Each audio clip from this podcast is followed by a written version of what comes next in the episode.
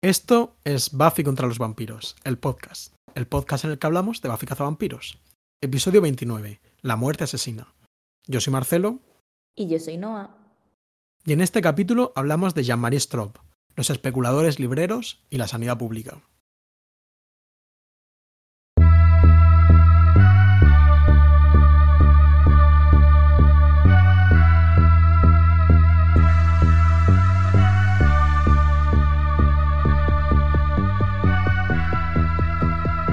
Hola Marcelo. Hola Noah, ¿qué tal?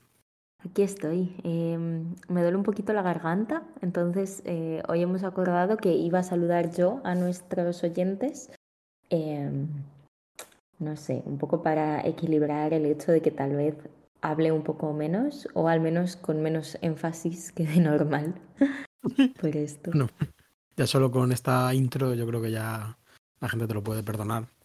Sí, pasamos. Ade- Además, en un capítulo eh, sobre la enfermedad. Así es. Así es. ¿Crees que me he puesto mala por culpa de Buffy? Como La- Puede ser que de estés- sugestión. sí, puede ser que estés generando un vínculo excesivamente fuerte con, con esta serie. Como en Ete. Sí, es exa- exactamente el mismo vínculo, solo que una serie escrita hace 25 años. Además es que justo estábamos hablando porque uno de nuestros oyentes, eh, Carlos Karlenberg, eh, Sí. comentaba en nuestro Discord que aunque no lo usamos mucho, recordaros que existe, entonces si queréis entrar a darle vida, está el enlace todas las semanas al final de nuestras notas. Sí, pero fíjense, justo- fíjense la poca vida que le damos, que el mensaje es del 4 de noviembre, yo no me había dado cuenta, me lo ha dicho Noah ahora mismo, el que la- acabo de responder, pero bueno, no tenemos la comunidad más viva, pero puede serlo, ¿no? Podría ser. Podría Sí, yo me he dado cuenta porque nos hemos metido a grabar, si no tampoco. Y, y estaba escuchando, mm, o sea, había notificaciones que no venían de aquí, digo, que, te- que estoy en más cosas en Discord. Pero nada, y la cosa es que justo nos mandaban un, ¿cómo se dice?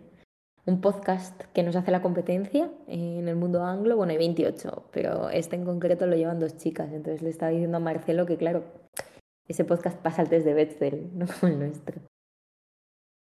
Eh, sí, pero bueno, en cualquier caso yo creo que nuestro podcast en ese sentido, pues representa mejor Buffy Cazavampiros, como este feminismo todavía no, no- No 100%. consumado. no 100% consumado, sino bueno, un conato, ¿no? Un intento eh, bien intencionado de feminismo que yo eh, estoy orgulloso de estar haciendo. Un aplauso para todos esos hombres que apoyan el feminismo y dan voz a las mujeres hoy literalmente.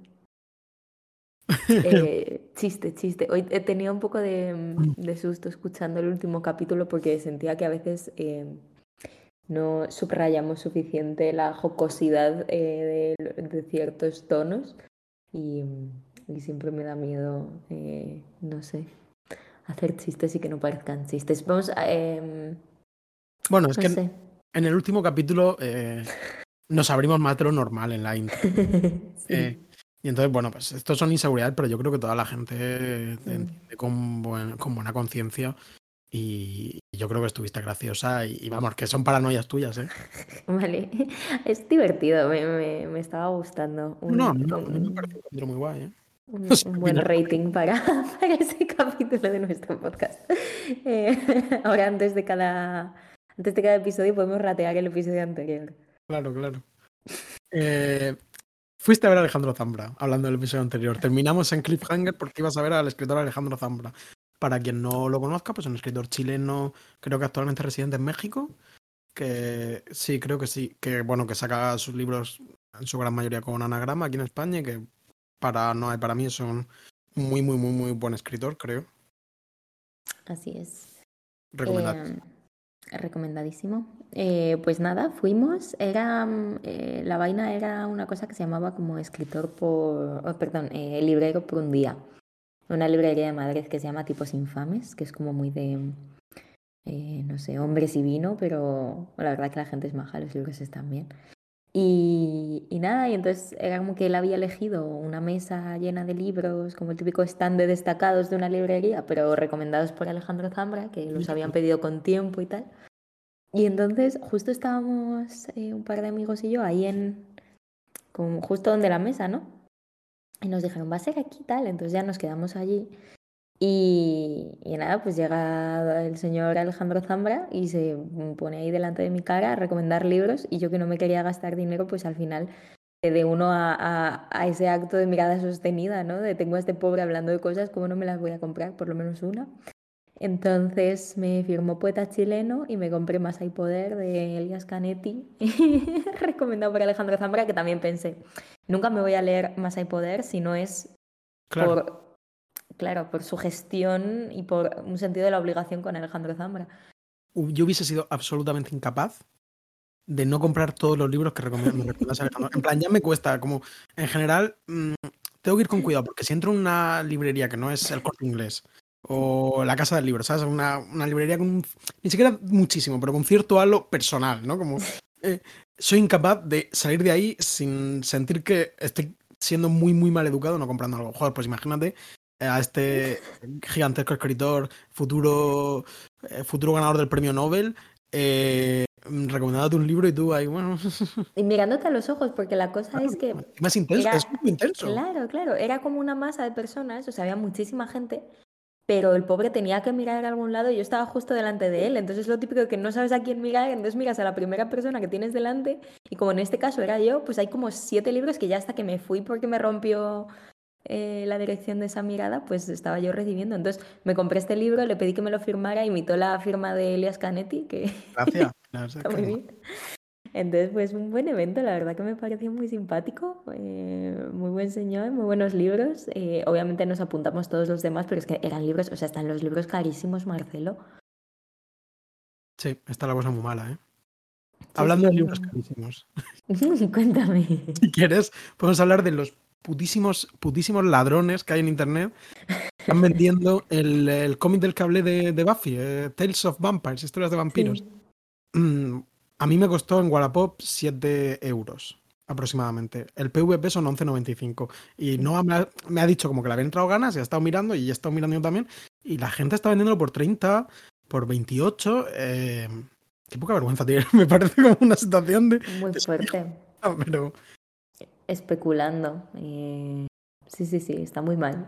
está muy mal. Eh, no especuléis, amigos Lo que pasa es que funciona tan mal correos que Marcelo me decía, yo te lo mando y, y ya está. Y es como, es que mm, se va a perder. Eh, certificado. Ah, bueno, vale, también. Certified. lover. Eh, Po- Podemos, sí, es, es, al final es, eh, ¿cómo se dice? Es de negocios, ¿no? Luego te lo desgrabas. Eh, autónomos los, los 8 euros de correos. ojito. Eh, que por cierto, voy a hacer una pequeña review del cómic este, que ya me lo he Mm. terminado. Un ¿Qué segundo. tal? Se ha caído algo. bueno, da igual. Eh, bueno, el cómic eh, no está súper bien, ¿eh? En plan, tiene su gracia. Como dije, son cinco comic books, es decir, pues entre 24 y 30 páginas aproximadamente. Em, y cada uno de estos comic books tiene dos o tres historias y un marco. El marco es unos niños, unos jóvenes watchers, es decir, que están aprendiendo a ser watchers. ¿Academia de Watchers es algo que existe? Sí, sí, Oh. Watcher School. esto es canon. Y que aquí, por ejemplo, por cierto, me ha hecho gracia que la traducción es un poco infame eh, y los llaman observadores. Nosotros bueno, tenemos problemas con la traducción de la palabra watcher, pero la, canónica, la traducción canónica es vigilante, que yo Mm. creo que no es mala traducción, simplemente es un poco raro, sobre todo si estás acostumbrado a decirlo en inglés. Em, pero me hace gracia lo de observadores. Entonces son como unos niños watchers que, a los que llevan a ver a un vampiro que, está- que tienen encadenado. Eh, y este vampiro les cuenta historias, ¿no? Como les da como la Mm. perspectiva vampírica. Está- el concepto está muy guay. Creo que este relato marco, cada número va avanzando un poquito. Eh, para mi gusto, es un poco. No, la, no saben llevarlo del todo bien. Estas historias son concretamente guionizadas por Josh Whedon y creo que, bueno, que no, que no sabe llegar muy bien a buen puerto. Luego hay, entonces hay dos o tres historietas con un dibujante diferente, un estilo diferente, un guionista diferente y hay algunas muy chulas, otras un poco más, para mi gusto, un poco más sin fuste. Hay ciertos momentos canon, en plan, está la historia, por ejemplo, de Spike y Drusilla, como esta, este evento en Praga que hace que Drusilla esté mala y tengan que venir a ir a la boca del infierno. sí. tienes curiosidad, es que sea súper, súper interesante, pero está guay. Esa historia en particular me gustó. Hay otra en la que Ángel es atormentado por su pasado y aparece, por cierto, No, ¿en serio? No me digas. por cierto, por Jenny Calendar, pero esa historia es como muy. Solo si te interesa mucho Ángel, ¿sabes? Y su tormento, pero no hay una trama, ¿sabes? Simplemente él siendo atormentado. Em, hay algunas que está- Hay una curiosidad, por cierto, que es que hay una historia de, de un tal. Un segundillo, por favor. Eh, en, el, ult- en el último número hay una historia eh, guionizada por Sam Loeb, que no sé si sabes quién es, imagino que no. Sí. Imagino que conoces a su padre, que es Jeff Loeb. Ah, puede ser. Jeff Loeb es un guionista de cómics súper célebre, sobre todo en su colaboración con Tim Sale, que hicieron el largo Halloween de Batman y tienen varios. Exactamente, sí. Yo diría que sobre todo es famoso eh, sus historias con Batman. Pues su hijo, el pobre muchacho, murió a los 17 años de cáncer. Hostias. Eh, muy jodido, sí. Y entonces se ve que antes de. Pues antes de fallecer, evidentemente. eh, escribió. Esto. Escribió esto y una historia en un número de Superman. Como que.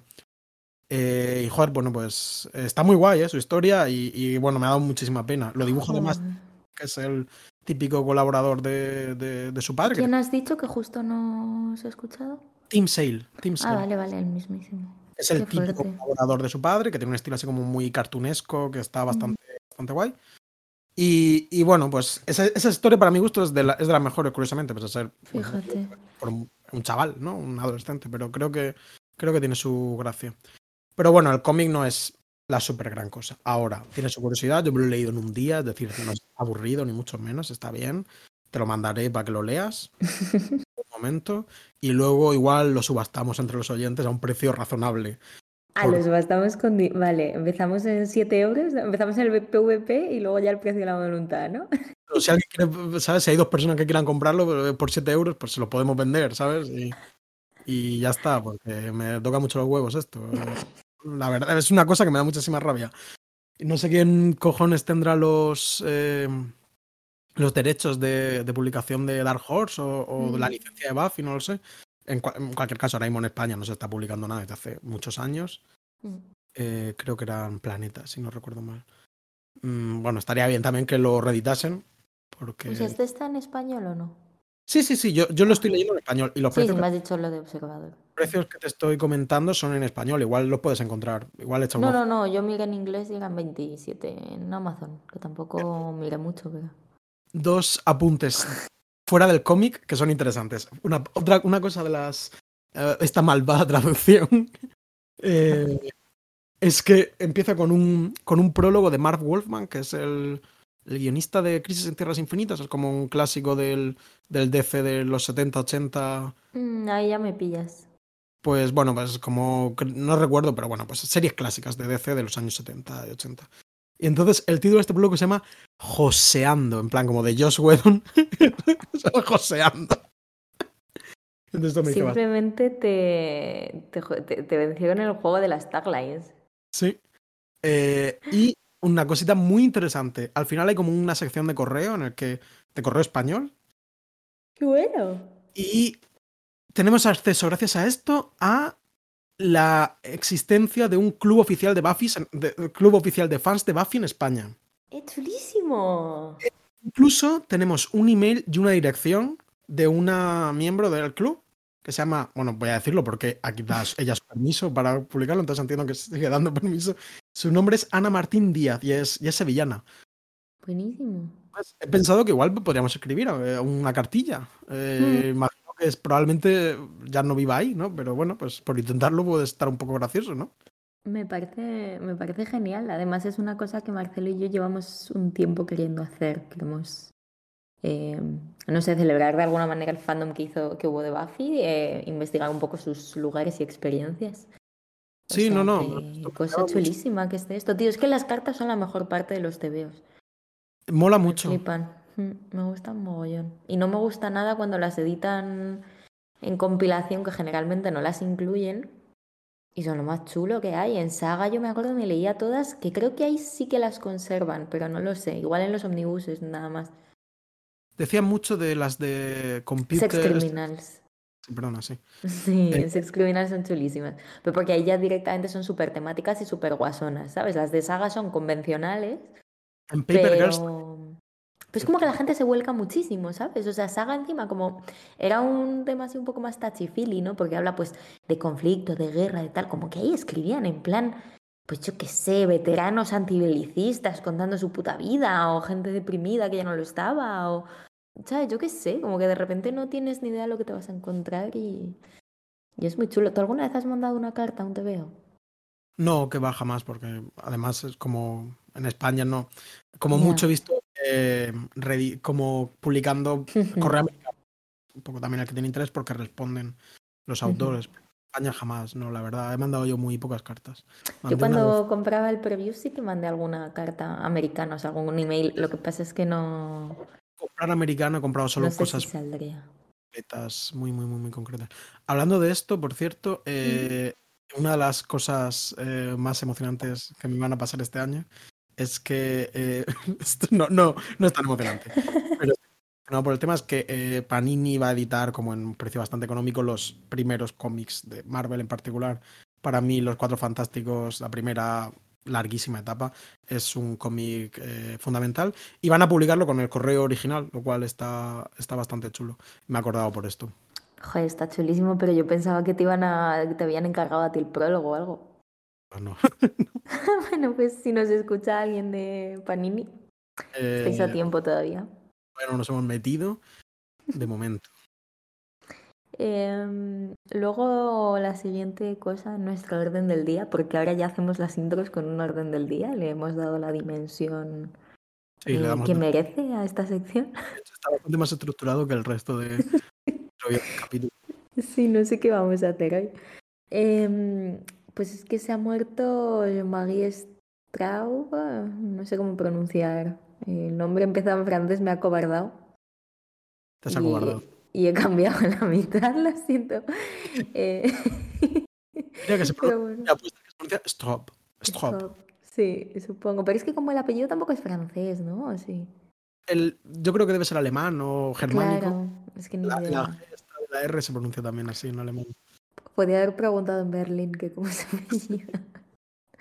No, pues, pues eso, que tristemente mm, eh, se murió respecto de cuando ya grabamos el podcast ayer, con lo cual no nos dio tiempo, aunque ya ha salido un capítulo, no nos dio tiempo a, pues Sí, no no lo hemos sé, a, a honrarlo de ninguna manera. Y, y bueno, si sois atentos oyentes del podcast, que seguro que lo sois, pues sabréis que, que formaba parte de una pareja y después cuando murió su pareja, pues continuó él haciendo trabajos que, que, jo, que nos que para nosotros son muy influyentes y, y de los que hemos aprendido mucho.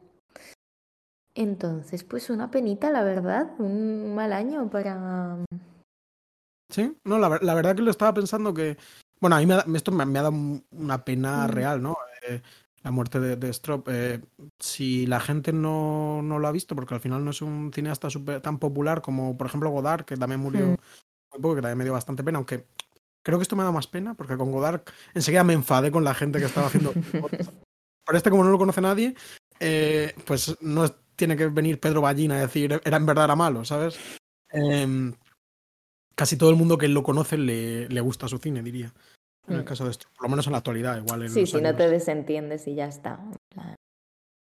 Eh, bueno, que, que es- yo creo que enfrentarse a estas películas de, de Strobe y Violet eh, es una, una cosa que puede ser un poco difícil en primera Mm. instancia, pero creo que es súper gratificante. Yo me permito recomendar a quien tenga curiosidad empezar por una peli que se llama Lecciones de Historia o algo así, Story Lessons, que es yo creo que una película que da muchas claves para entender eh, el cine y su hacer, forma de acercarse al texto y acercarse también a la historia. eh, de un punto de vista muy marxista siempre, Mm. realmente, ¿no? Tienen como una metodología de materialismo histórico. Y, y a mí eso me parece muy interesante. Creo que esta es la peli más lúdica en ese, en ese tono y la más fácil de entender. Sí, es cortita y es accesible. Luego es muy interesante su trabajo con actores y bueno, ya hablamos porque si recordáis cuando, cuando mencionamos más en este podcast a Straub fue en el capítulo aquel en el que se disfrazaban de, de romanos. Eh, esto yo me juego que de los 55 podcasts que hay de, de Cazavampiros, ninguno esto es equivoco, pero es una apuesta personal. Si alguien lo dijo y lo puede mostrar, mm, hago- la lío, la lío en directo en el próximo capítulo. Sí, yo, bueno, yo no he visto todo, ¿eh? De Straub y Juliet, porque Oh, no. también es lo típico que, que uno se lo va dosificando eh, con el tiempo, pero bueno, mucha gente empieza por Sicilia, que yo es la primera que vi, pero a mí la que me gustó, o sea, la que, la que me hizo entender un poquito mejor lo que estaban haciendo y que también por duración y tal, creo que es relativamente accesible dentro de las sagas y más literarias Antígona. Que, Sí, sí, yo bueno. creo, yo creo que sí.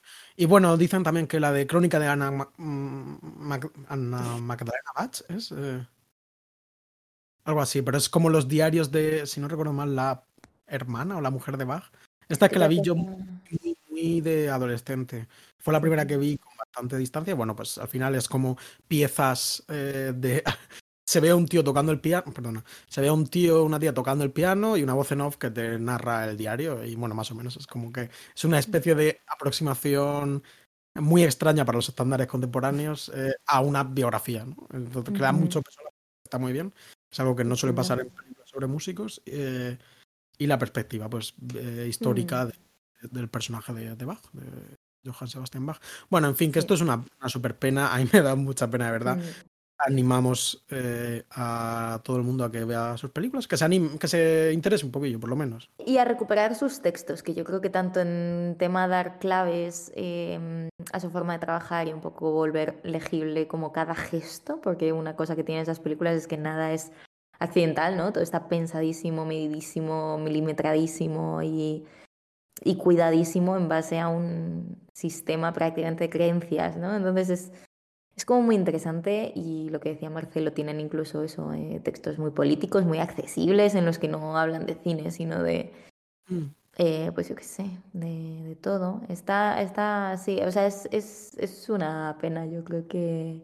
Que a ver, que tenía 98 años, te quiero decir, ya guerreamos muchos, ¿no? O sea, tampoco hay que relativizarlo, pero bueno, que en cuanto a, en cuanto Sí, a pero- artistas vivos, influyentes, que te- ocupen así como, como ese lugar como de excepción, ¿no? De, de estar haciendo algo, además hasta hace nada, porque es que en la pandemia hizo un corto, o sea, que no es como que, claro, que no es como que dejó de trabajar hace 40 años y, y vivimos de las rentas. En... Es, una, Entonces, es bueno, una- yo qué sé, sí. un poco como de que mm, en muy poco tiempo se han ido Godard y, y este y Stroop. Son como dos personas que genuinamente alguien puede decir son los mejores de la historia y tú te lo en serio, ¿sabes? Como, y uno Sí. siente que, que es verdad que este- se van creando estos vacíos de Mm. ya cada vez queda menos gente que genuinamente pueda ser el mejor director de la historia. Eh, Sí, y bueno, y pues un poco esa especie de potencial, como que además los dos, o sea, esta especie de potencial transformador de las imágenes, ¿no? Como esta especie de, de- de creencia política, bueno, y de cuestionamientos y tal, pero como que incluso yo creo que más allá de, del cine, pues el tema político, ¿no? La sensación de, de- de, no sé, de respetar a alguien, que no es tan fácil a día de hoy respetar a alguien, entonces, eh, Em. respetar a Straub era una cosa muy, muy, muy útil para uno mismo por dentro, ¿no? 100%. Pues, Eh, bueno, podemos pasar ya. sí, bueno, no, no, me, no me angustia esto porque sé que por lo menos cuatro de nuestros ocho oyentes eh, son súper fans de Straub y estarán con nosotros. Oh, Eh, angustia. Una entrevista que he visto hablando. Como, no era una entrevista, era como una, un comentario en los años 70 de, de- No me acuerdo qué película, parece que había micro triunfado, porque son películas que no- pueden triunfar. Y de hecho salía como un texto de estos dos diciendo em, que su cine es mucho más eh, izquierdista o más libertario porque permite a la gente irse del cine. Dicen, las Mm. películas de Hollywood son películas que te obligan a... ¿No? Esto que dicen sí. ver cómo digo esto de que te obliguen a sentarte en un cine y te, y te, te avasallan las imágenes y te pasan las dos horas y no, no has pestañeado. Pues esto, Sí. considerarlo como algo negativo y ellos te dan la puerta abierta a irte. Y dormirse en el cine. Yo me acuerdo cuando hicieron, cuando les hicieron el ciclo, que debía ser cuando estaba yo conociendo a Néstor y Luis, dos amigos nuestros muy íntimos que saben mucho más de cine que yo y que hablarían muchísimo mejor de esto en estos momentos. Yo, por ejemplo, los textos, digamos, que han escrito como tal Led, Mm. yo me ha- solo me acerca algún párrafo o algún fragmento y Mm. leído, solo les he visto sus películas. Sí, yo extraigo algún textillo así puntual más de temas concretos, sobre todo programando y tal, de, de buscar para cosas específicas.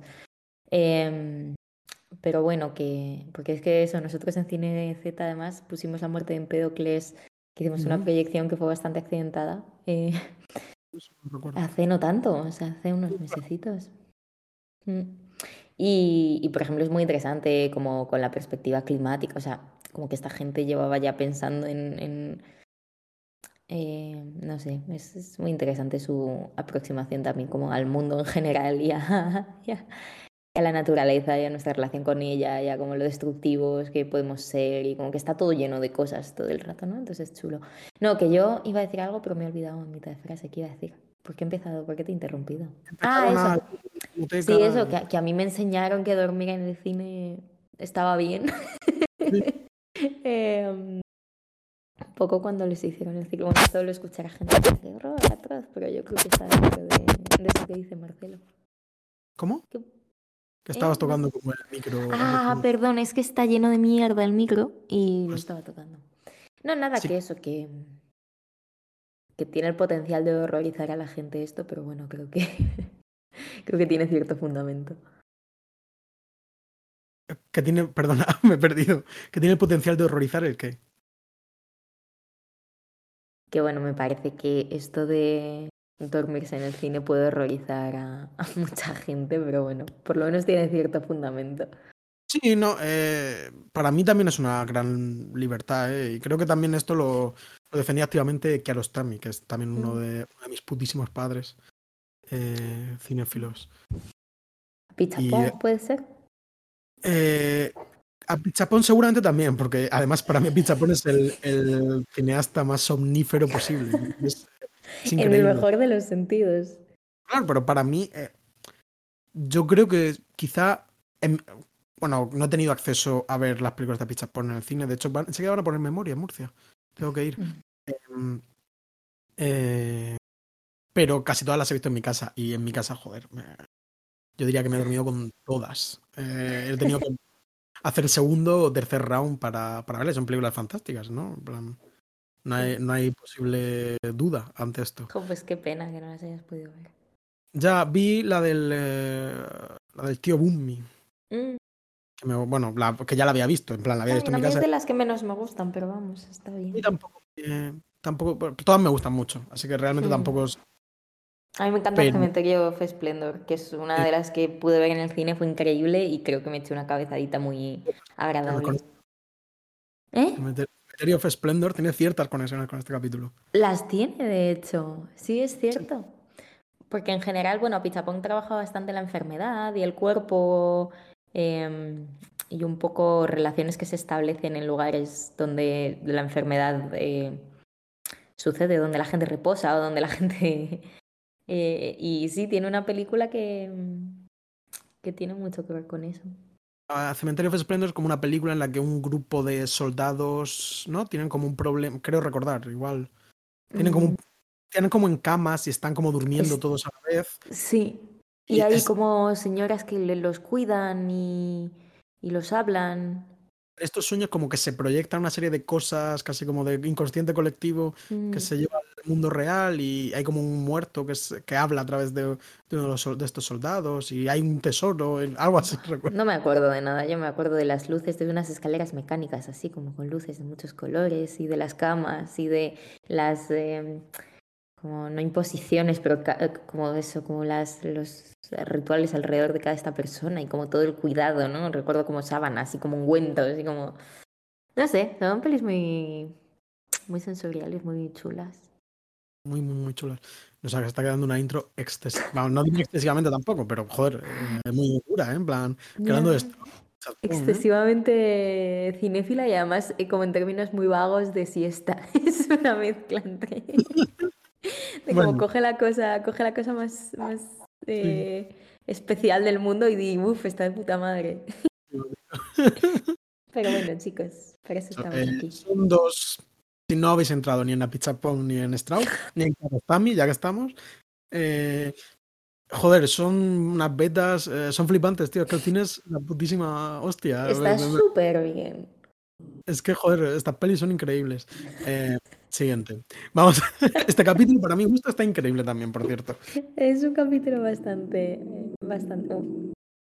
¿Welly? ¿Ya? Perrito. Perrito ladrando. Perrito. Em, sí. Mi perrito Fifiu. Em, bueno, si quieres, cuéntame primero datos del capítulo y luego ya opinamos, ¿te parece? Este capítulo que en España se llamó La muerte asesina, en inglés el, Killed by, el mejor título del mundo, es como de TV de. Batman. bastante bueno, Killed by Death, eh, como asesinado por la muerte, ¿no? Eh, se emitió el 3 de marzo de 1998 y lo escribieron Rob de Sotel y Dean Batali. Y aquí tenemos que hacer también un... Hemos hablado bastante de ellos, pero yo creo que tenemos que hacer un parón porque es el último capítulo que, que hacen. Eh, lo cual da bastante penita porque recordemos que han hecho algunos capítulos bastante buenos. Tampoco diría que ninguno súper sobresaliente, pero muy, muy dignos. A mí nunca maté Sanchi con la primera cita, me sigue pareciendo sólidamente top 3 capítulos de la primera temporada. por ejemplo. A mí me gusta, eh, no mates al chico en la primera cita, a mí me gusta mucho el de, de Puppet, de Puppet Sí. Show, de- del el ventrílocuo. The Dark Age, eh, que es el capítulo en el que descubrimos la- el lado oscuro de Giles. Está también bastante bien. Y Fases, que es el capítulo en el que descubrimos el mundo de. el mundo licántropo de Oz. Pues son todos capítulos que están muy bien y da bastante pena que, esto, que estos dos pibes, pues bueno, pues se piran. Pues por la razón que sea, no, no lo podemos saber en este momento. Y eh, el capítulo lo dirige un tal Deran Sarafian, que es un tío interesante, ¿eh? es un tío interesante.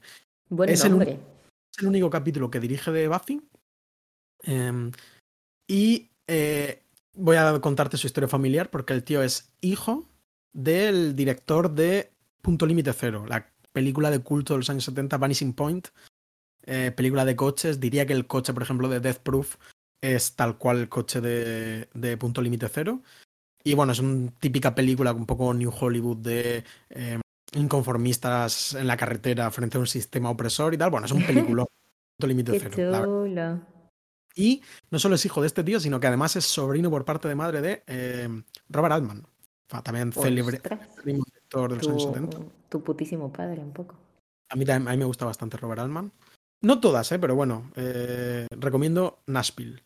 Mm. Eh, sean- Nashville está en una lista que me hiciste a mí de películas recomendadas hace mucho tiempo, mucho, mucho, mucho tiempo y todavía no la he visto, pero lo haré.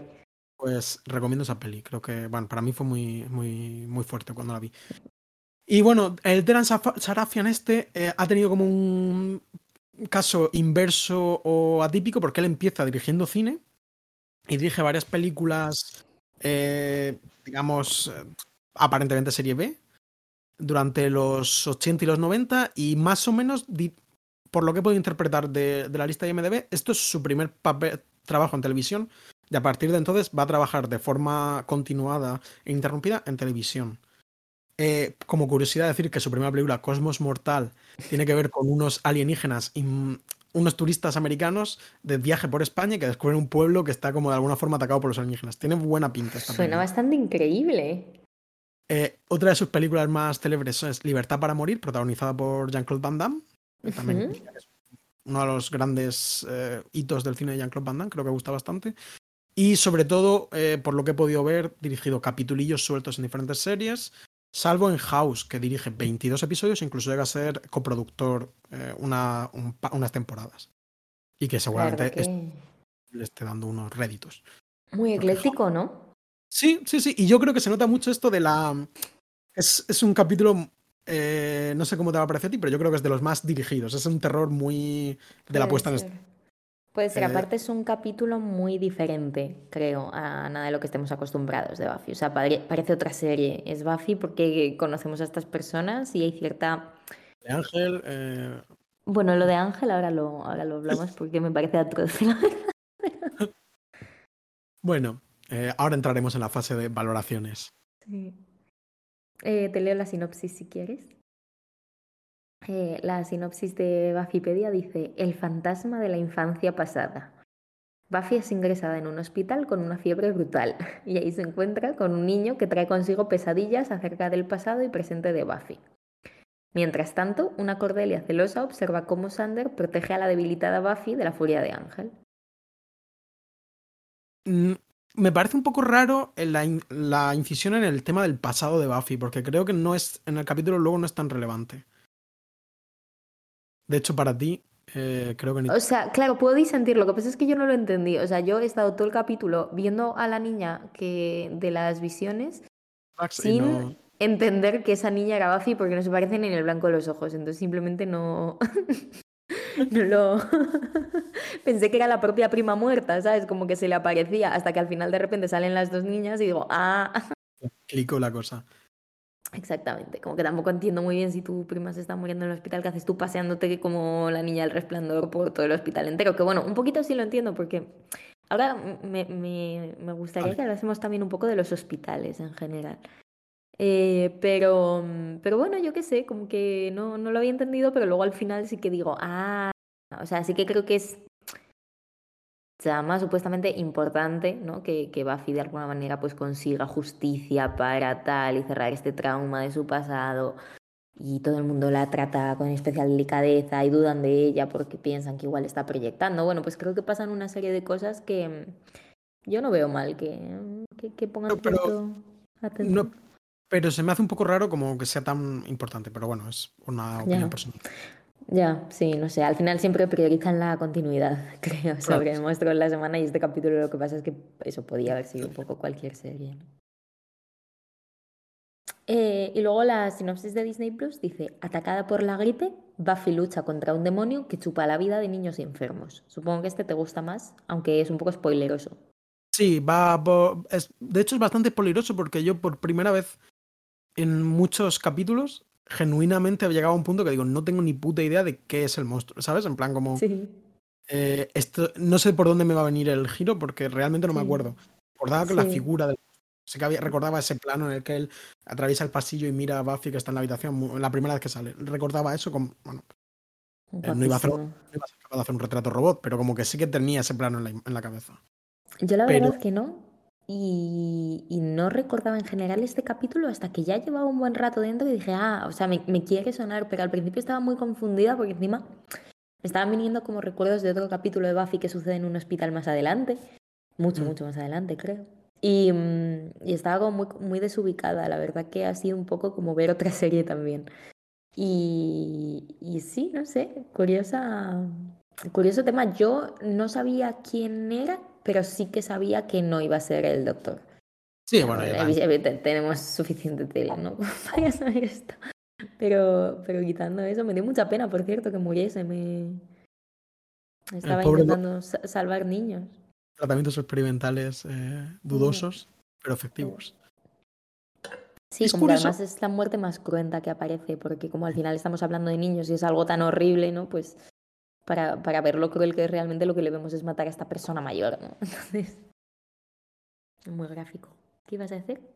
Que no, que es curioso esto que dices, que es verdad que es un capítulo muy extrañado con respecto al resto de la serie, eh, pero siempre que sale eh, un hospital en Buffy, la serie se vuelve loca, se vuelve rara. Sí, yo también pensé en el capítulo del apalizamiento en Nightmares, ¿no? Eh, creo que son primos bastante, tanto en el tema infantil como en el tema Buffy, un poco me gusta esa conexión que se hace entre Buffy y los niños, como que de alguna manera todos están unidos por esta especie de imaginario em, rechazado por el resto del mundo, ¿no? Que es como este imaginario de lo imposible y, de lo onírico y de los monstruos. Entonces, de vez en cuando mm, esta relación me parece muy tierna, sobre todo siento que Buffy, pues, tampoco la vemos interactuar, ella es hija única, no tiene tal, ¿no? Como que no... Em, es curioso. Sí, ¿no? Como que los niños eh, tienen la certera intuición de que Buffy es alguien en quien deben confiar y que les mm. puede proteger de, joder, de, cosas muy jodidas, porque Nightmare era una cosa muy jodida. Eh, mm. En este capítulo, pues, ni te cuento, es realmente terrorífico. Sí que lo es. Eh, pues eso, yo te quería preguntar como si tienes alguna aversión o miedo particular asociado a los hospitales, porque siento que mi relación con los hospitales no es tampoco la más habitual. Mm, bueno, yo nunca he estado ingresado, así que no tengo como grandes eh, traumas en ese sentido. Eh, mi, miembros de mi familia sí han estado, tampoco muchísimo tiempo, pero bastante tiempo, las semanas, ¿no? Eh, ingresados y he estado bastante tiempo ahí y bueno, pues es un sitio pues desagradable y tal y... Y, y sí, no, tengo recuerdos, lo que pasa es que eh, es un poco entrar como en un, mundo un poco personal, eh, pero tengo recuerdos de que yo durante una época no excesivamente larga, pero tampoco sabría cuantificarla, de mi adolescencia estuve eh, como en en terapia psiquiátrica. En plan, iba con frecuencia al hospital, a un hospital en Murcia que se llama La Risaca, que está a las afueras, donde hay como una zona especial de psiquiatría. Iba mucho a una simple consulta. me llevaba mi padre, por cierto, que era un extraño caso de también, como el viaje a Alcalá. Y nada, y simplemente, pues, joder, eh, sí que me causaba bastante impresión en mi impresionable mente juvenil eh, la visita a, este a esta planta de psiquiatría y, joder, en plan, en general, tam- no- como pues cualquier otra planta, aunque sí que a veces eso, pues eh, se oía como algún grito raro, ¿sabes? Ujú. Había alguna situación que, que, que sí que me, que sí que me afectaba bastante, ¿no? Además, en estas Mm. cosas, siempre que va al psicólogo o, o algo así, ¿no? Como que se raya mucho de. Con perdón, como de loco, como de loco estoy, ¿no? Mm. ¿Sabes? Que agobia un poco esta, esta situación. Pero bueno, que no tengo nada muy loco que hablar de los hospitales, eh, por Mm. suerte. Pues no he estado mucho tiempo en ellos y Mm. lo agradezco, pero vamos. Claro, es que yo tenía la... mm, Un poco mi, mi percepción creciendo era la opuesta, en el sentido que yo durante muchos años, eh, mi abuelo estaba siempre, o sea, no siempre, pero periodos muy, muy, muy largos de tiempo ingresado durante mucho tiempo. Y como que yo cuando era pequeña eh, desarrollé muy rápido una eh, relación como casi afectiva, como con el espacio del hospital donde estaba mi abuelo, como que recuerdo pasarme las horas muertas leyendo, eh, patearme los enteros, comer los sándwiches mixtos ahí de mantequilla que me flipaban como sabían, eh, hablar con los médicos. Luego recuerdo, eso era justo como en el punto en el que eh, dejas de ser, o sea, yo es un poco mis primeras, eh, mis primeros atisbos de responsabilidad sobre algo, ¿no? Tenían que ver con, con estar en el hospital, en el sentido de que, bueno, mi madre es, eh, es sanitaria, ¿no? Y el resto de mi familia se les da muy mal todo eso. Y entonces mi madre no se fiaba ni de mi padre, ni de mi abuela, ni de mis tíos para cuando pasaban los médicos eh, a ver a mi abuelo cuando estaba en planta, ella no se fiaba de ellos porque era como ni se acuerdan de lo que nos dicen, ni les dan bien el parte.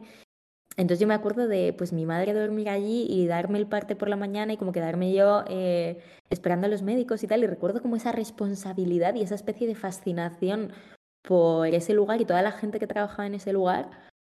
Y, mm, y entonces siento que, que, no sé, como que a mí cuando pa- por lo que sea vuelvo como visitante, obviamente todo esto, ni que decir tiene que es porque tampoco tengo... em, esos recuerdos particularmente traumáticos asociados a eso, ni recuerdos míos personales, que supongo que eso es- cambia mucho, cambia mucho la percepción, pero curiosamente a mi abuelo le pasaba lo mismo. O sea, mi abuelo siempre estaba muy a gusto en el hospital, dentro de que lo ha pasado muy, muy, muy mal, pero siempre tenía muy buena relación con los médicos. Siempre es como el hospital como este lugar al que vas a curarte, ¿no? Entonces, em, a salvo quizá eh, más ya cuando era más mayor, de hecho, ya, o sea, sí que hemos tenido algunos problemas, ¿no? En algunos hospitales en los que el cuidado no es el que, el que debería ser y, y- y bueno, No me pero... que Madrid ¿Eh? hay algún hospital que, que funciona mal.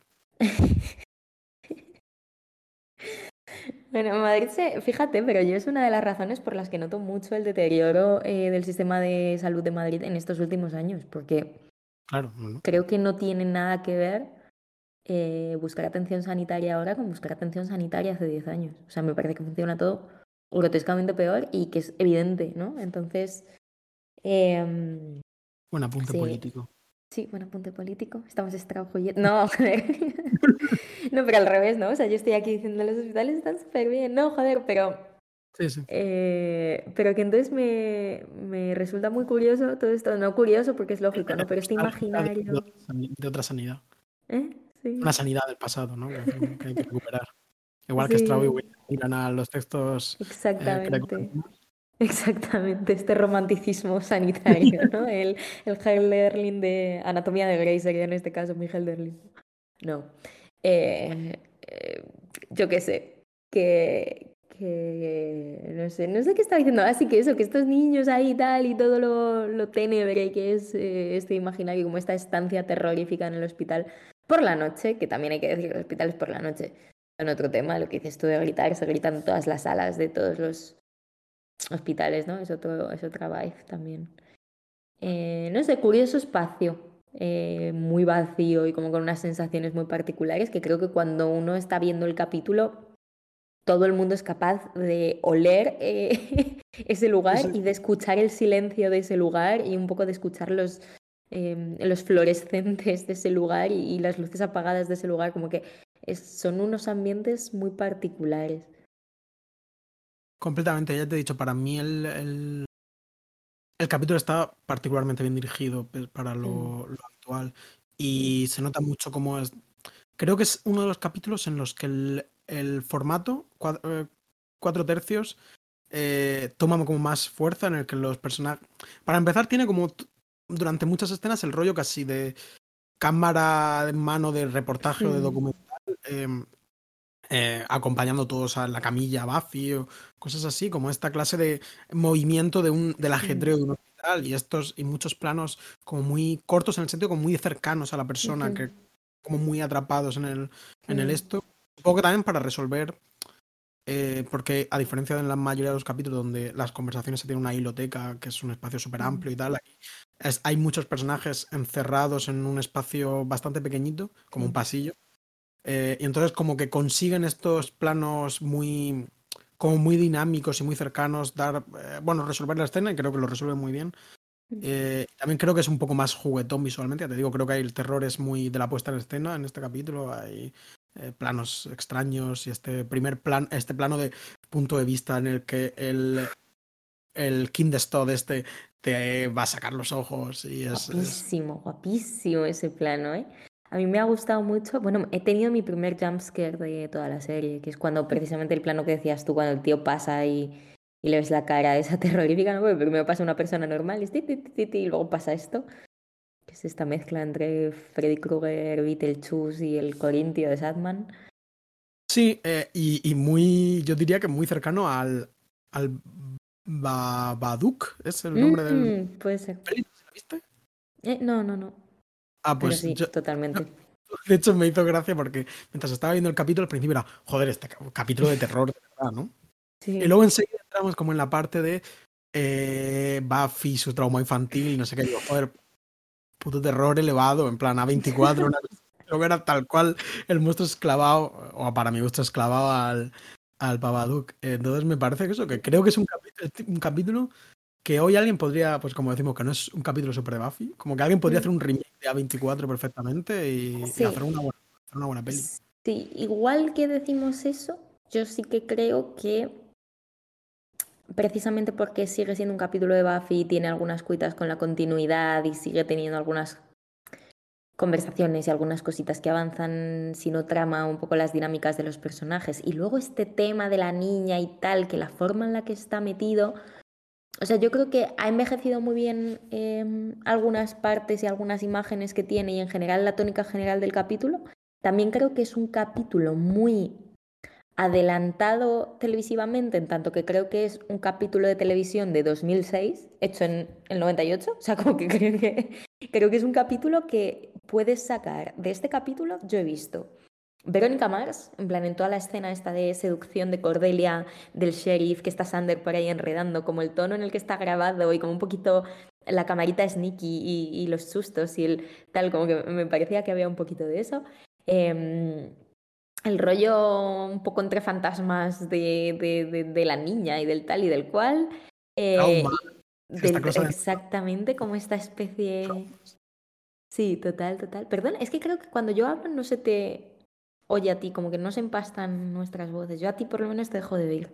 Yo sí que te estoy oyendo constantemente, así que veremos cómo funciona. Veremos. Quiero decir que a veces eh, parece que respondo a algo y creo que parece que estoy respondiendo a a, yo misma, a, mí, a la voz que vive en mí, pero no, es porque tú estás hablando y te estoy leyendo, pero no te estoy oyendo.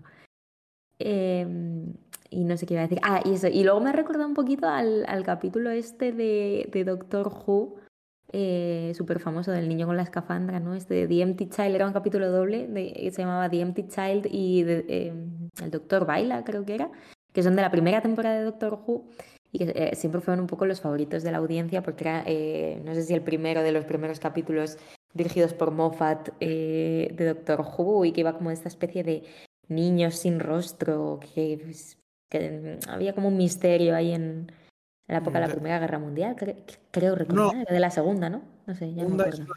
Como que les sale como Mm. una cara, es como una Sí. máscara de, gas, eh, bastante terrorífico. Gusta mucho, yo creo que de- en general debe ser el, el predilecto de la Mm. gente de la primera temporada. Pero Sí, yo eh, decía, ¿Are you my mommy? Y iba todo el mundo preguntándole si era su madre, ¿no? Y era como muy, muy jaunteante. yo sin ser ultra fan de estos capítulos, me gustaba mucho este momento del... El, el doctor baila en el segundo capítulo. Es que no sé si quiero hacer spoiler de este capítulo de, la primera temporada de Doctor Who, pero bueno, Bueno, si como- no, queréis, si no queréis el spoiler de este capítulo de la segunda temporada de Doctor Who, podéis avanzar unos 45 segundos eh, y así os lo saltáis.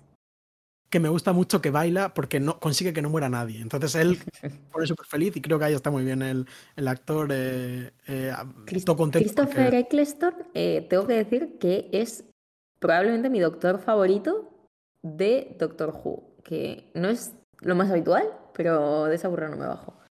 No, pero yo creo que está bastante reivindicado eh, a día de hoy. Yo mm, tendría que volver a ver la serie. Yo me considero en general tenanista, ¿no? Porque creo pues que no soy, no soy tan especial como yo pensaba. pasa, pasa habitualmente. No, a ver, Tenant, uy, perdón. Tenant es canónicamente la polla, pero sido reivindicado con fuerza porque la gente era en plan, sáltate la primera temporada, ¿sabes? Quiero decir, la actitud en general durante muchos años ha sido sáltate la primera temporada porque Eccleston es un matado. es increíble. Eh. Yo creo que a los fans de Buffy es la que más les va a gustar. Porque es la más lúdica más- y la que más cosas chulas tiene así. Me gustaría verla. Unos cuentos de basura. Definitivamente no me voy a meter en hacer un podcast de Doctor. Yo creo que un día podemos hacer un capítulo de nuestro podcast sobre una temporada de Doctor Who, por ejemplo. Una De temporada entera. Sí, no sé, la primera es cortita, son ocho capítulos o nueve, ¿no? Sí, no, no, bueno, como mínimo, como mínimo Mínimo diez, por lo que vemos. es el, el número 10. Y había, hay un capítulo final. Sí, Eh, sí, sí. Pero, bueno, a mí me podría... Pero va a, haber una, va a haber una reunión, la tenemos que comentar de alguna manera tú y yo. No una reunión, bueno. pero que, bueno, te vienen pues vamos. cositas. Hacemos intros. Bueno. Em, ¿Qué más tenemos que contar ya? Recordaba como la tele del futuro. Sí, bueno, eso, que me parece que, es, que tiene una estética muy 2000 era que de alguna manera se ha quedado vieja, pero se ha quedado vieja de una forma, eh, pese a todo, adelantada a su tiempo. O sea, creo que tiene partes del capítulo que lucen un poquito taqui con, con el paso del tiempo, pero creo que eso, que de una forma que en ese momento no era... ¿Sabes? No sé, es que estoy muy poco elocuente de Marcelo, pero esa es la idea principal. ¿Qué opinas? Yo te, yo te iba a comentar que a mí una cosa que me gusta de este capítulo, que no es. Es más en, en su lugar en el grueso de la serie, es como esto que, que, que yo he comentado alguna vez que me, que me gusta mucho de Buffy, que es cómo no deja colgando las cosas la serie, ¿no? En plan, Totalmente, sí, sí. Jenny Calendar en el anterior capítulo, aunque hablamos de que tenía sus problemas, sobre todo basadas en el poco espacio previo que había tenido Jenny Calendar en la serie, y como Mm. para- sobre todo creo que para mi gusto, pues no le daba la, re- la- el peso suficiente el capítulo a, a su muerte, pero aquí lo reconocen y, y- y re- directamente enfrentan a enfrentan a Buffy con la muerte, ¿no? Con una Mm. especie de, de muerte personificada. eh, y además, eh, de una forma, creo que en- de ninguna forma al azar, ¿no? Eh, Buffy lo mata rompiendo el cuello, que es la forma en la que Ángel mata a Jenny Calendar en el anterior capítulo. Sí, Y esta, esta es. clase de cosas me gusta mucho y lo estamos viendo con frecuencia como un capítulo, in- incluso algún motivo suelto, eh, remite al anterior capítulo. Mm. por ejemplo, hasta ahora el gran ejemplo era eh, cuando Buffy muere en el primer capítulo de la segunda temporada lo tenemos como de duelo y de trauma de Buffy, como reaccionando a, a eso en vez de hacer borrón y cuenta nueva. Y creo que es una de las grandes virtudes de la serie. Este capítulo pues hace un- una pequeña muestra de esta capacidad que tiene para eh, permitir que respiren los sucesos traumáticos y los sucesos importantes a nivel emocional. Sí, y a la vez creo que precisamente porque sigue respondiendo a una estructura episódica muy fuerte, pues no se dan como quizá otra serie o como quizá esta serie en otro momento hará un tiempo de duelo específico, ¿no? O sea, es como, es, es, es algo que si estás viendo la serie en el día a día, pues lo pillas y si pillas de repente el capítulo, pues es un capítulo traumático que funciona casi como un capítulo de... Son dos momentos muy concretos, pero yo creo que es más que la que las referencias directas a la muerte, es eh, cómo todo el capítulo respira esta Sí, sí, sí. situación de, mm, Sí, pero que digo que habilita esta especie de doble lectura, que es chulo, ¿no? Total, total. Mm, Funciona sí. como lo- una cosa y funciona como la otra también. Sí, sí, no, y, y me gusta mucho eso. Quizá eso, el tema de la. Precisamente el tema de la prima que se murió en un hospital, como me sobra un poco, creo que no hacía falta. Es que creo que no lo llevan a ninguna. En plan, no Mm. tiene más interés. Es, es como. pa- parece casi una parodia del eh, terror A24 contemporáneo. ¿sabes? Hay un trauma. Es, es que sí, me parece que se queda un poco viejo y como la forma en la que está puesto en escena me parece notablemente menos interesante que lo demás. Es un poco como la voz en off. Creo que para mí en este capítulo esto es un poco como la voz en off para ti en el capítulo anterior. Porque a mí no me desagrada tanto, pero sí te entiendo. Mm, Y luego tampoco me desagrada, ¿eh? pero me saca un poquito, quiero decir. Y luego otra cosa que me parece que está un poco mal traída, aunque quería como comentar una cosa, ¿no? Pero este tema de Ángel de repente en plan de, hey, ahora como, como que es este personaje al que le habíamos cogido un miedo increíble y que se había sacralizado a lo largo de la temporada pese a ser, pues como ya habíamos hablado un poco, un notas insoportable que lo hace muy mal. Pero, mm, pero de repente eso, como que la forma de meterlo, eh, no sé, como que de repente es cualquier cosa y se pueden pelear con él y con que Willow le ponga una telita por encima, como que ya se lo quitan de encima en esa primera pelea que mm, era como un poco abrupta. O sea, yo pensaba, de hecho, curiosidad, yo pensaba que eh, era un sueño. El principio, cuando estaba así como Claro, triste y no sé qué. Tan raro que, que parece un Claro, sueño. claro, yo digo, está soñando con Ángel que la ataca y luego es como, no, no, no. Entonces no sé si porque ya se han enfrentado, es como que lo bajan un poco a la tierra, pero a la vez se acaba de hacer este- esta cosa tan atroz, se me hace muy raro que al día siguiente Sander esté charlando con él en un hospital, ¿sabes? Diciéndole, no te metas con Buffy, como que lo veo rarísimo, no sé tú qué opinas. No, no, es- a mí también se me ha hecho un poco raro. Y sobre todo la pelea, como lo poco violenta que ha sido. Quiero decir, como que Mm, eh, se ha limitado a ser estrictamente defensivos cuando son cinco con eh, cruces que a priori como que es como un escudo perfecto contra un vampiro. Como que alguien podría haber tirado de estaca, ¿sabes? Era como un momento. mm. Se me ha hecho también un poco raro. Y es ver- Quizá la parte ya luego de presentarse en el hospital sí que coincide con este rollo como atormentador y todo eso, pero, pero bueno. Sí, pero Yo- incluso ahí como que no eligen que dé miedo en este capítulo y me parece bien, pero entonces pasa de él, o sea, Sí, me parece que se queda un poco a medio gas. De hecho, que, que, que, bueno, que están intentando cargar las tintas al máximo y no permitir que se te olvide de cara al gran final. Supongo, supongo. Y Luego me, lla- me llama. Sí, di, di, perdón. No, que me llama la atención eh, ese momento, eh, ideológicamente otra vez nos ponemos extravianos, no, no tiene nada que ver con extra esto. Voy a dejar de, voy a dejar de deshonrar a esta pobre persona que acaba de morir. me parece. Pero.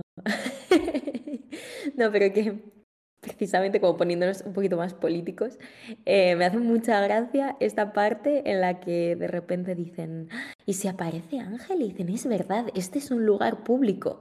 Eh, puede aparecer y matarla en cualquier momento, ¿no? Porque como no tiene puertas, no, no puede. mm, aprendido la lección a la fuerza, también te digo. Claro, han aprendido la lección a la fuerza, pero que a la vez es como, hostia, y de repente como este refuerzo gratuito de la propiedad, ¿no? Como en plan, de- como esta especie de discurso accidental neoliberal en Buffy relacionado con eh, que no entren los de fuera, que claro, al final es, o Claro, sea, sí. como estos, estos conceptos, ¿no? Que, que de alguna manera...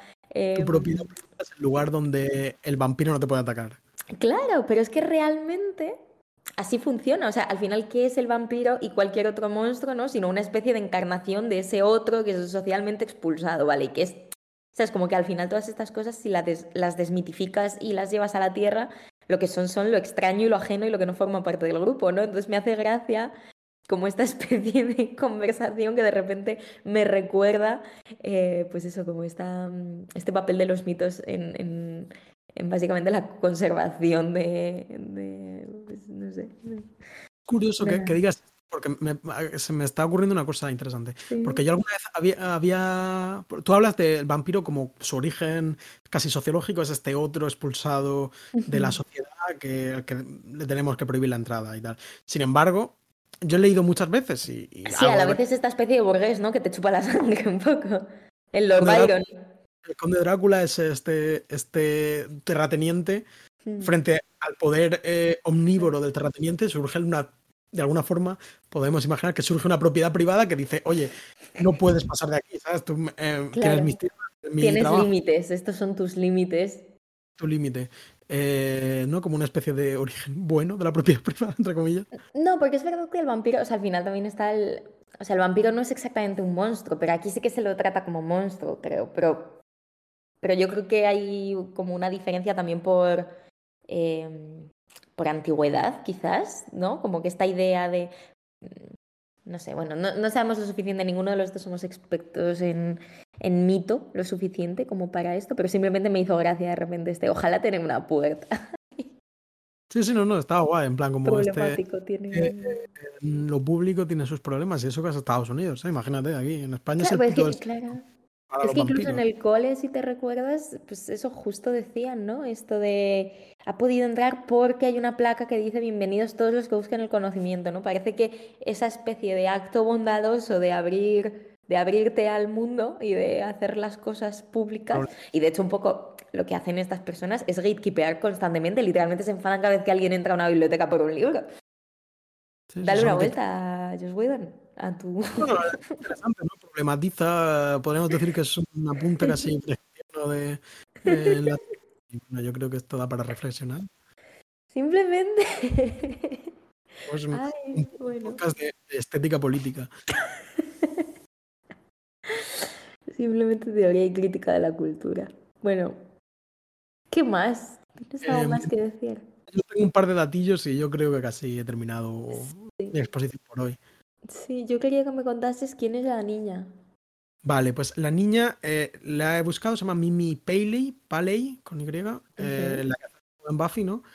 Eh, he estado mirando y no tiene grandes papeles, ¿no? Eh, parece que en 2015 salieron un par de cortos, ya salió en alguna serie de televisión, pues, eh, pues en alguna ocasión, ¿no? Pero creo que puede interesar a la gente que nos siga, que ha vi- ya visto Expediente X, que yo no, no es mi caso, pero al parecer en- aparece en un capítulo de la séptima temporada haciendo de la joven, bueno, de la joven hermana de- del protagonista, eh, creo que es Mulder, él. Eh, bueno, que, bueno, que esto se sabe desde el principio, que su, desde pequeño él presenció la abducción Mm. extraterrestre de su hermana. Entonces ella aparece Ah, haciendo, haciendo de esta Samantha, que es su hermana. Eso he entendido, pero vamos, yo como no lo he visto la serie, pues no sé. Pero que es curioso, ¿no? Que ha hecho como dos eh, eh, papeles infantiles icónicos de alguna forma. Sí, no sé si a esta se parecerá un poco más. Eh, También Pues- canoniza el estatus de Buffy como rubia no natural. Sí, no, lo he pensado, ¿eh? Quiero decir, ah, claro, es morena porque Buffy no es, no es rubia. Y luego te quería comentar que me parece interesante porque he mirado quién era el monstruo, Mm. Kindestod, ¿no? Que, bueno, literalmente, Sí, sí. que no sepa alemán, es la muerte de los niños. ¿Veis? Sí, realmente lo de Straub estaba muy bien traído. El, el- el hombre este se llama James Jude Courtney. Courtney. Eh, es actor de, digamos, un doble de acción. No, no- creo que tiene otro nombre más preciso y más apropiado. Pero bueno, como doble de acción. Y me ha parecido súper curioso porque es, de alguna forma, deja de tener créditos en, en, en IMDB desde como el 2002. A ver, voy a decírtelo además fielmente. En 2002 tiene, entre 2002 y 2018, no tiene ni un crédito en IMDB. Esto es un poco raro. Además, vuelve en 2018, ni más ni menos, que como Michael Myers en las pelis nuevas de Halloween. ¿Sabes? Creo que como bueno, dentro de lo que cabe es un papel poco importante, ¿no? En plan, como el malo de. Halloween. De hecho, le llaman The Shape, la forma. Eh, no es un bicho, es un ser humano diabólico extraño. Pero que curioso. Y no tenemos ni idea de qué ha pasado ahí en medio. yo personalmente no tengo ni idea si alguien lo sabe o tampoco es que me hayan matado investigando, ¿no? La verdad. me ha dado pereza, pero bueno. Yo todas las semanas digo, Buah, este esta semana hago una investigación que te cagas sobre este tema, ¿no? En plan, podríamos haber hecho como aquí una, una tesis real sobre la relación de los vampiros y la conservación de la identidad. Pero no, Ah, no, no da, no da. Hombre, es que grabamos un capítulo semana. ¿eh? Hemos visto el capítulo hace 40 minutos. que nos lo vemos, ¿eh? hace una hora y 40 minutos. Intentar hacer alguna vez uno eh, sin verlo. Yo creo que el musical me lo sé. Yo también me lo sé. Yo también me lo sé, pero aún así, beats the point. ¿Cuánto nos queda para el de los peces? Tengo curiosidad. Eh, el, eh, ah, un asunto escamoso. Sí. No, eh, Go Fish, ¿no? Se llama así, se llama un asunto Es- escamoso. en el a Buenísimo. poner un asunto Ficamos así bastante bueno. Buenísimo. El, eh, dentro de dos capítulos. Vale. Vamos a terminar la temporada. Sí. Pues igual Hemos- lo que podemos hacer es al final de alguna temporada, cuando ya llevemos muchos capítulos, hacer de memoria una réplica de algún capítulo random. ¿Sabes? Como a ver si nos acordamos. Me parece como súper poco interesante para. Quiero decir, como divertimiento nuestro, creo que puede estar bien. No, no, no, no te quiero hatear, pero ya, pero no hay, que, no hay que someter a la gente. a muy poco interés. ¿eh? Es cierto, es cierto. Creo que tiene más interés la peli de Bruce Green, por ejemplo. Sí, pero yo no quiero hacer de memoria un capítulo sin verlo porque quiero verlos. No, no, claro, ya que en particular el musical eh, no voy a desperdiciar nada de. Eh, a mí me da un poco de ganas de ver esta que has dicho de del Zagal, este director de este capítulo. ¿Cómo lo- No lo sé, ya he cerrado el drive. Pero una que tenía un nombre muy llamativo y que pintaba bien. ¿Cuál este? La de. Oh, lo tenía aquí apuntadillo. Cosmos Mortal. Esa. Sí, eh, eh, dos personas que sigo en Letterboxd la han visto y le han puesto tres estrellas. Lo cual, pues Mm. tres estrellas. Nota, También. está bien. Pues sí, pues sí. Pues nada, Death Count. Eh, voy. Simplemente cerré, dije, a mi puta casa a dormir. Em, sí, vale, pues hay tres muertes. Mencionada, creo que es la prima, ¿no? De Buffy, con su fuerza de vida. O es la niña, la niña, ¿no? La niña no es la prima. Entonces falta una realmente. Sí, falta una porque la prima también lo vemos. Mm, Eh, no, Tina eh, es la primera niña que muere porque su. Título. Mm. Porque su fuerza de vida es drenada por el Kinderstop. Luego Stanley Baker, eh, lacerado por el Kinderstop. Esperado, eh, buen Eh, verbo. mm. Y luego, por último, eh, muere Der Kindestod eh, con su cuello, como dijimos en el capítulo anterior, tronchado Tronchado, creo que fue la palabra. por Buffy. Pues tres muertos nada más. Y uno de ellos es el. Bueno, cuatro. Mm. Si contamos el que falta. Pero eso es el- la... Sí, pero la muy desagradable asunción de que esto lleva pasando décadas. O sin siglos. que nadie, o siglos, sin que No, nadie lo sepa. Mm, Sí, pero mínimo en ese hospital, quiero decir, ¿no? La idea de que este hospital lleva jaunteado por un bicho comiéndose a los niños desde hace mucho tiempo. Eso es un poco, un poco jodido, sí. Y, y nada, yo me he olvidado de comentar una cosilla, que, que es que también esto debería ir en la intro, seguimos con la cinefilia, nos disculpamos por este exceso de, de cinefilia poco articulada además, pero que justo he visto Inmotep, que... mm, Eres que una de, las, son- perso- una de las personas más envidiadas por mí ahora mismo. Eh, pues sí, la verdad, y con buena razón. Eh, Imhotep, para quien, para quien no lo sepa, eh, es la última película de Julián Genison, eh, mutuo conocido nuestro y en general una persona que hace muy bien las cosas. Eh, y pues Creador. es una... Un sí, creador interesante. un creador muy interesante, sí, en, en diferentes formatos. Y pues nada, la peli la verdad es que yo creo que es un prodigio originalísimo eh, que cuenta una historia muy curiosa que mm, tiene algo que ver con la vibe de este capítulo, como que están muy presentes los umbrales y una especie de más allá, y el capitalismo y la propiedad, por ejemplo, se me ocurre. Em, la, la recomendamos, a ver si hay suerte y la ponen en vuestras respectivas ciudades. Sí, en plan, Em, recomendarla es muchísimo más fácil que verla en, en Sí. este momento. Yo la recomiendo, pero no la he visto. sí, Se suma una em, larga trayectoria de cosas que he recomendado en este podcast sin haberlas visto. Bueno, esta la verás eh, tarde o temprano, hay, días para ello. Em, no os sintáis estafados si luego veis, el, veis, la, veis los créditos de la película y veis que sale mi nombre muy brevemente porque hice como un, un levísimo, diminuto eh, papel de asistencia en una de las, exce- de las escenas, ¿no? Que salgo ahí conduciendo un coche. Eh, no sé, o sea, es de verdad eh, una cosa bastante chula y ya te digo, creo que raramente relacionada con esto dentro de su absoluta abstracción y, y, mm, y como mm, experimento y extrañeza. Decías antes, ¿no? En plan de, uh, hacen falta nuevos creadores absolutamente brillantes en los que podamos pensar, pues bueno, me parece una nota feliz con la que, Sí, no, no. con la plan, que terminar el podcast. Julián es eh, para mí uno de los grandes creadores. Sí, sí, Eh, sí. Españoles contemporáneos. Por, Mm, de- por, eh, ajustar un poco, porque no me, no me siento la capacidad de hablar de los. ¿sabes? Imagino que tiene que haber un Julián en cada país del mundo, pero no mucho más que Sí. uno. ¿Sabes? Que No. no. Sí Entonces- llega. es como mucho. Próximamente Buffy, en plan, no hay Marcelo contra el cine experimental, es de confianza. Eh, y nada, pues el siguiente capítulo es eh, Solo tengo ojos para ti. ¿Tienes algún recuerdo de esto? Qué bonito, no, la verdad. Yo tengo un recuerdo, pero no te lo voy a spoilear. Pero es un capítulo que tengo ganas de volver a ver porque creo que a la gente le gusta mucho. Y a mí de chaval me dio un poco la chapa. Vale. Entonces, pues a ver yo si... me sorprenderé grata o desagradablemente, ya veremos. Y lo debatiremos aquí la semana que viene. Con todas vosotras y todos vosotros.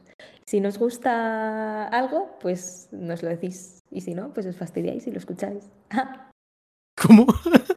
si no os gusta, lo decís. Y si... no digo que si nos gusta algo de lo que hemos hecho, Ah, o vale. si nos gusta que hablemos tanto de cine, si nos gusta que demos chapa, si nos gusta, pues yo qué sé, que, que empiece una frase y la cierre dentro de 45 minutos después sin haber como llegado al lugar, si nos gusta que Marcelo recomiende cosas sin haberlas visto. Claro, claro. que- Estamos abiertos a las críticas. Si nos gusta que Marcelo se intente cobrar 7 euros por un TVO que ya se ha leído, que esto ha parecido súper rata. Oye. Vale, no, no lo regalo. Lo regalaré. Lo regalaré. lo, lo subastamos, pero yo qué sé, no se escucha esta buena gente, ¿no? No lo sé. La, la- la pregunta es si alguien lo, si alguien lo querrá incluso regalado. Eso, eso es mi- No sé, vas a decirle a la gente, venga, son 7 sucios euros, no sé. Oye, bueno, vale, vale. No, no, lo voy a. Ya está, ya está. Lo siento, lo siento, perdón. Perdón, he, jugado muy sucio aquí en este último instante. Eh, bueno, chicos, no lo sé, que nos vamos a casa ya, ¿no? Que estamos cansados. Sí. Venga, o bueno, sea, pues, estamos en casa, pero más en casa. a, casa, a casa todo el mundo. Hasta luego. Adiós.